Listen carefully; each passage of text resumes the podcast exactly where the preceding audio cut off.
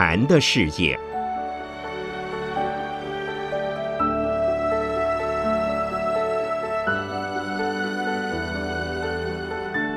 圣严法师著。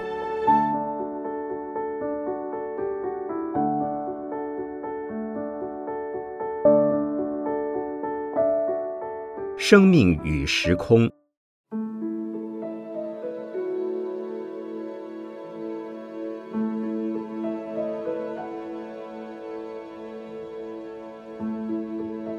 生命是我们每一个人自己正在经验的，每天接触到的，都是各种的生命及生命的现象。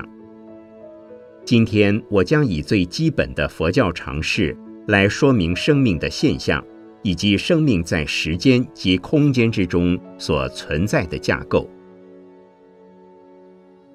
我常被问起：西方的基督教相信人类最早的祖先是由上帝创造的，佛教的解释如何？我无意和基督教争论，只想先讨论一个东西方都尚未解决的问题：先有鸡还是先有蛋？但是有人觉得，能有鸡和鸡蛋可吃就好。至于先有鸡或者先有蛋，则不是问题。不过总还有人要问：生命的起源是什么？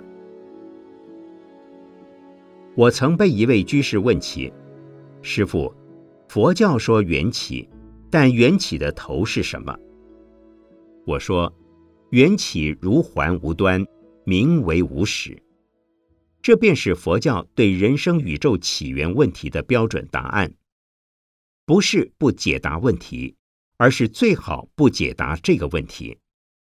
此在阿含部的《见喻经》中，曾经有人问起世间永恒、世间有边的问题，佛便不答，而说如人中了毒箭，拔箭要紧，不用追问造箭因缘。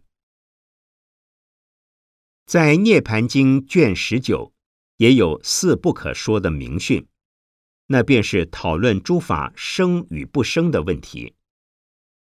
不生生不可说，生生亦不可说，生不生亦不可说，不生不生亦不可说。佛在《阿含经》中只说：此生故彼生，生老病死极；此灭故彼灭。生老病死灭，但对生命源头之初的问题不做解答。如果解答是出于什么，所衍生出来的问题就更多了。如说有开始，那么最初的开始又从何而来？因此，佛教对生命的来源所给予无始的答案，是最有智慧的处理法。我在美国印第安纳州普渡大学与居士们聚餐时，吃到圆圆的芝麻团。我问做麻团的居士说：“这圆圆的麻团是由哪里开始做起？”做麻团的居士说：“是一捏便成了形，说不出是由哪一点开始。”麻团上有很多芝麻，我又问。这些芝麻是由哪一粒开始铺上去的？他说：“一滚就滚上去了，也不知是从哪一粒开始的。但到底有没有十点？我想应该是有，染做的人已不知是哪一点了。若要待弄明了麻团的起点才吃，那就永远吃不成了，因为还可以问芝麻及糯米的起源。”制作麻团的起源，制作人的起源，上帝造物的起源，上帝的起源，永无止境。因此，我们接着将依佛教的观点来说明生命的现象究竟从何而来，如何来发现此一生命现象，然后介绍如何利用此生命现象，又此生命现象。对我们究竟有多大的价值，及如何发现此价值？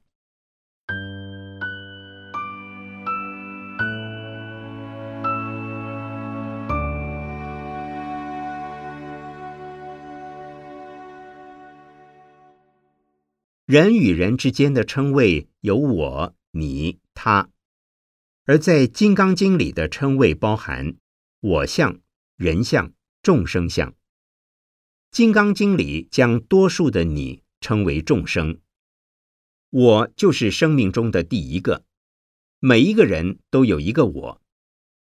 此外，许多的他合起来称之为人，人相、我相、众生相。便是一切生命的现象，在时间上的过程成为生命，在空间上的活动成为生活。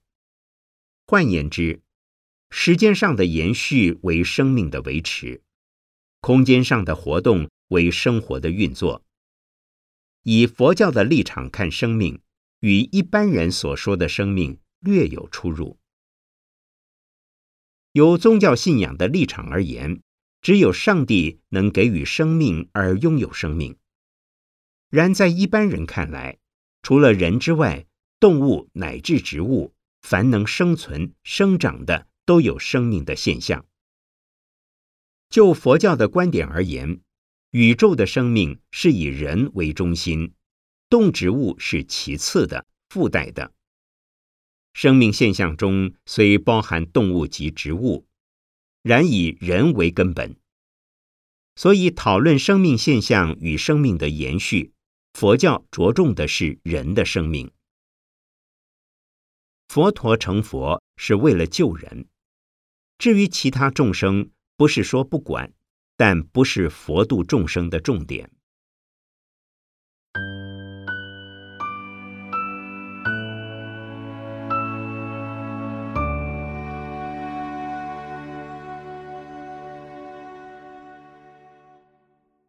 佛经里探讨生命的奥秘，是由五蕴组合而成的。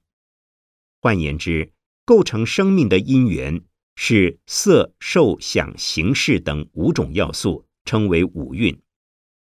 第一为色蕴，色不仅是颜色，而指一切有形之物质。凡有质量、有阻碍或有形式的物质体，都称为色蕴。人除了肉体之外，还有精神的部分。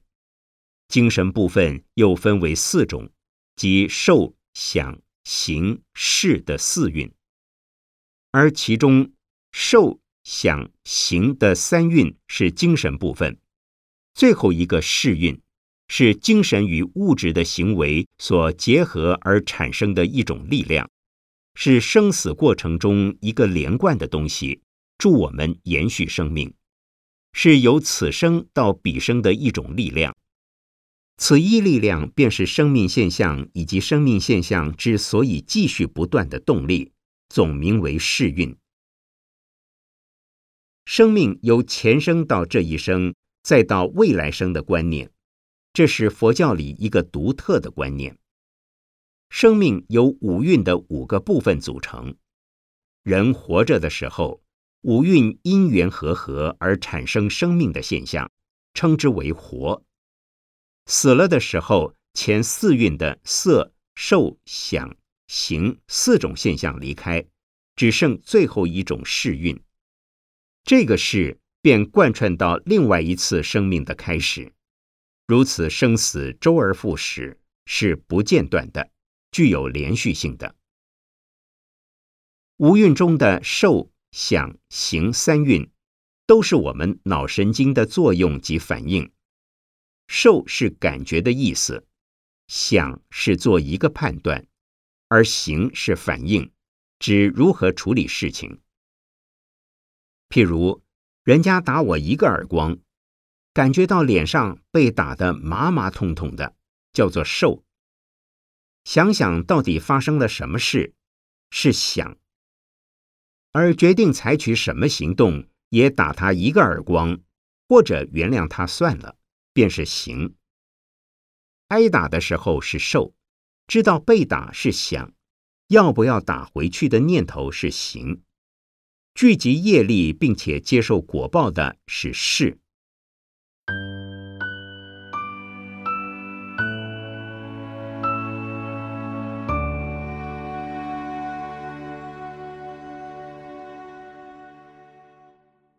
前面分析了生命的组成，现在再谈到生命的延续。在通过这一生到另外一生的延续现象，佛经里称为十二因缘。十二因缘是指十二个阶段，又可将之分为三个时期，即过去式、现在式及未来式。过去式包括三个阶段：无名、行、识；现在是包含七个阶段：名色、六入。处、受、爱、取、有，未来是包含两个阶段：生、老、死，不断的循环，便是人类生命的三世流转。无名、行、世是属于过去式，有了过去式的世运，便有了现在这一生的原因。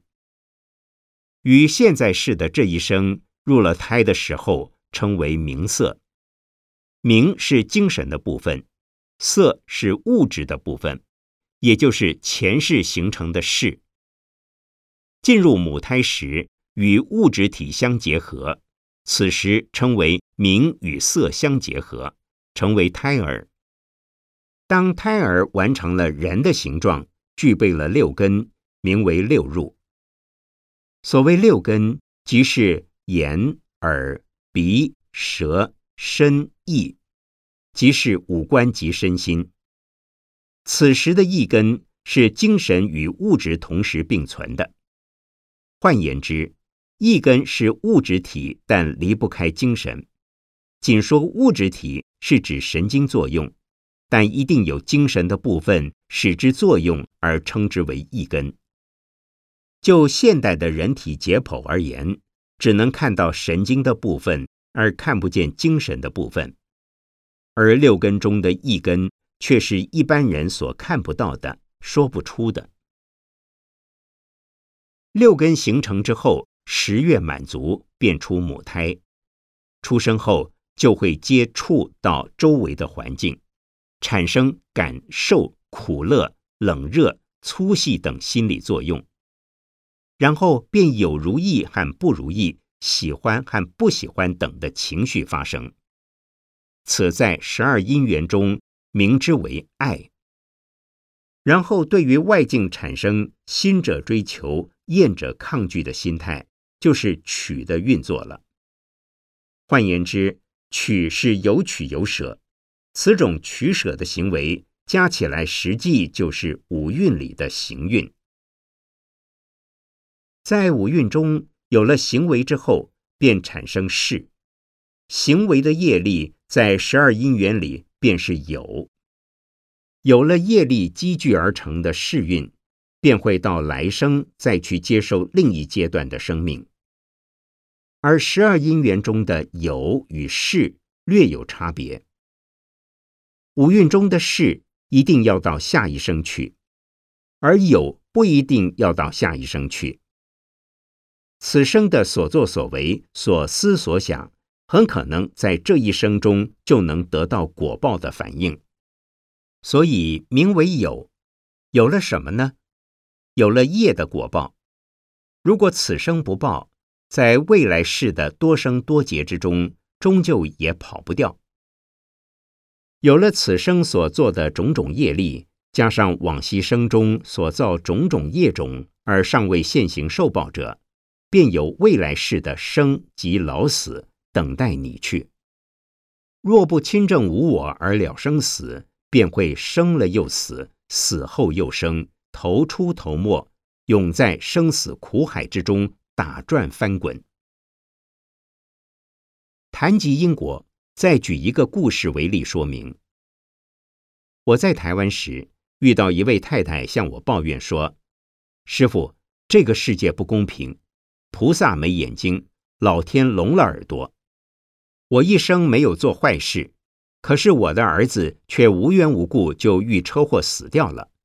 为什么许多人做了许多坏事不得坏报，而我是好人却遭丧子的苦报？世上岂非没有因果？我告诉他：“你尚不懂佛法，佛法要讲三世因果，你今生自己认为没有做坏事，你就真有那般清净善良吗？你能保证过去无量劫来的无量生中，从来没有做过坏事吗？而且你的儿子死了，说不定也是好事。他感到非常惊讶。我再解释道：目前你心里觉得儿子很好，但当你的儿子又是不孝顺，又是败家子的时候，你可能更痛苦。因此，儿子还没有来得及给你做败家子，就已经走了，岂不很好？何况娑婆世界的环境苦多乐少，你儿子在此间的任务结束后，能到更好的世界投生，岂不更好？这生他做你的儿子，你们的母子缘告一段落，他就走了，正如到你家来服务的工人一般，工作做完了就该走了。他要辞职，你总不能永远不让他走。若知三世因果的道理，心里才能得到疏解，不会愤恨不平，痛苦一辈子。他又问：“我下一生还能见到我儿子吗？”我说：“你若欠他多的话，下一生定能见到他。不过下一生见面，彼此都已是另外的人了。”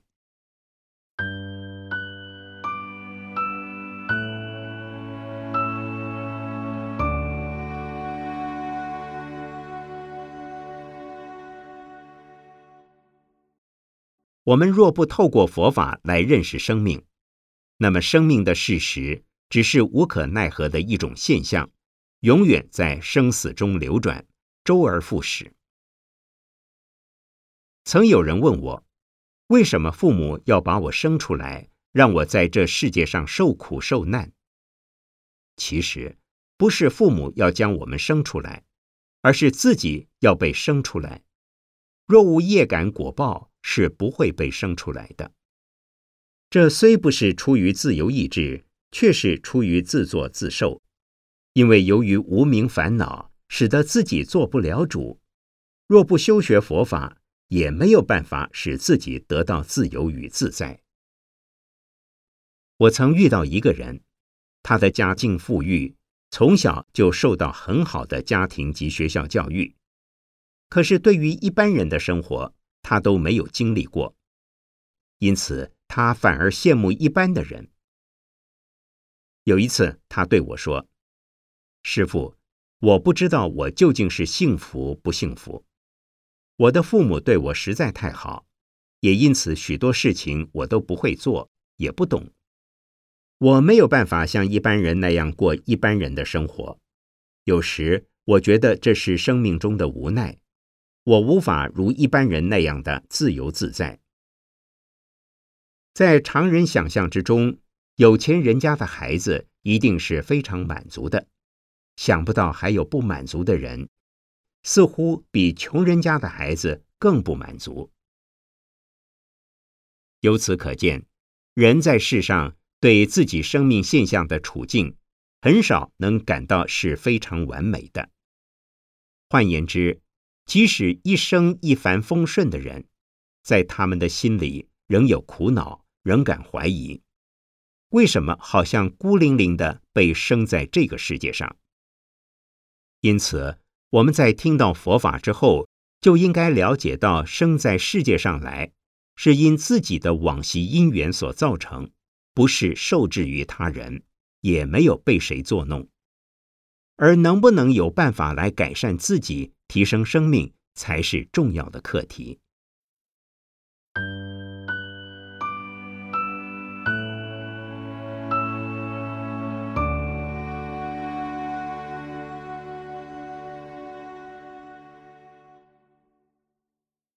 生命的提升，首先是不造恶业，要造善业。若能够不造恶业，多造善业，对我们的生命不能说立竿见影。马上就能改善，至少将会改善。如若这一生不能改善，未来生也能改善。将希望与信心寄托于未来，对佛法有信心，便对自己能够去恶向善有信心。佛教所说的业，可分为两大类，一为有漏业，另一为无漏业。有漏业是你做多少行为，便会得到多少果报，果报完了之后，业便没有了，也等于说赚了多少钱，便花掉多少钱，花完了就没有了。有漏业又可分为黑业及白业两类。黑夜是造作恶业，而白夜是造作善业。黑夜有恶报，是堕落三恶道；白夜有善报，是转生三善道。恶有恶报，善有善报，受报的同时又造新业，或白或黑，因果相循，永无尽期，故称有漏的业海是茫茫的苦海。无漏业乃是行善不求报，只为众生得离苦，不为自己求安乐。无漏业亦可分为两类，第一类是修得解脱道以后，就不再到这个世界来，故称之为光为自立的小圣，造的是无漏业，修的是无漏学。但在进入涅盘道的解脱境之后，也不再到世界上来了。另一类的无漏业是以利他为优先的大圣菩萨行，凡对众生有益的事，永远尽力去做，而不求果报。他们虽已不需在这人间受种种苦难，但由于众生还在苦难之中，所以永远还在娑婆世界救度众生。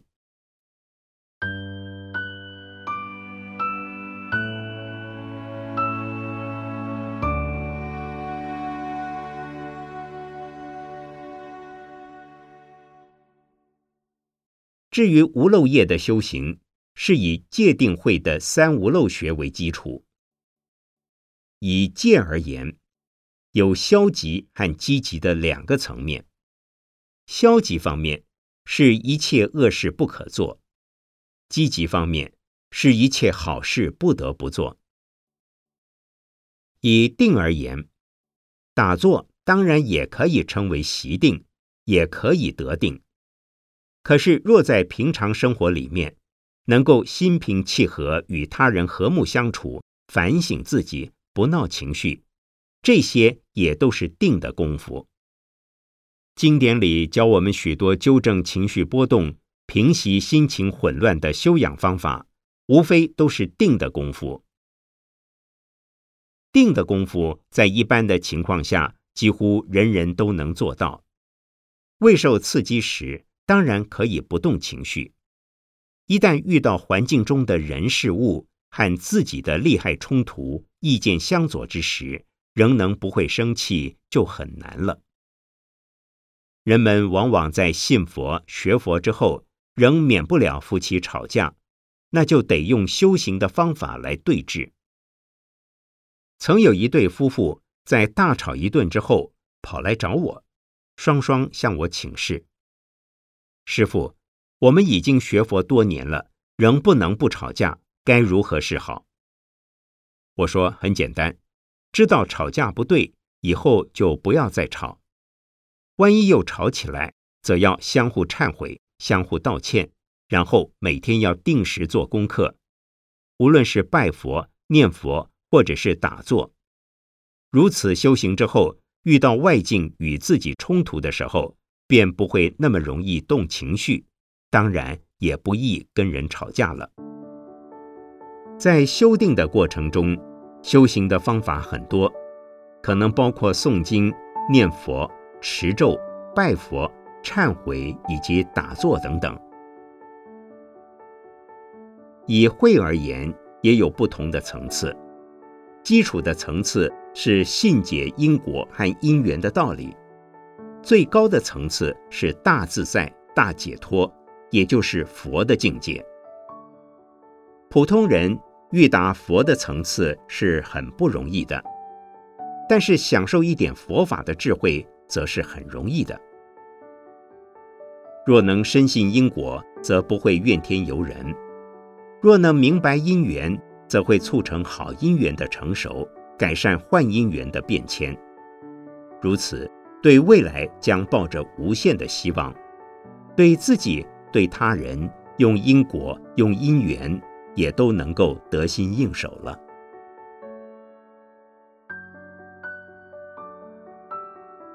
生命本身就是时间和空间的总和，如果能从生命得到解脱，便是超越了时间与空间的范畴。人们对生命的无奈与困扰无法自救，便要用佛法的智慧来处理。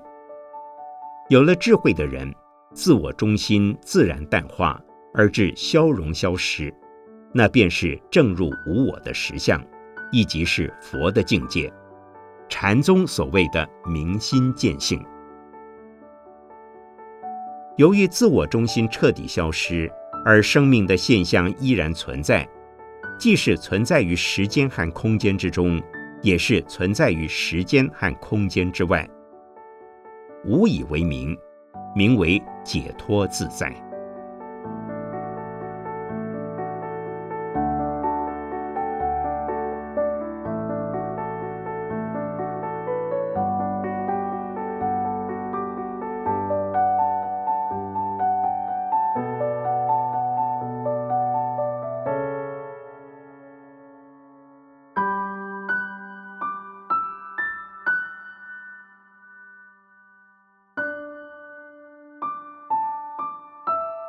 一九九二年十月二十四日，讲于美国俄亥俄州州立大学，刘德如居士整理。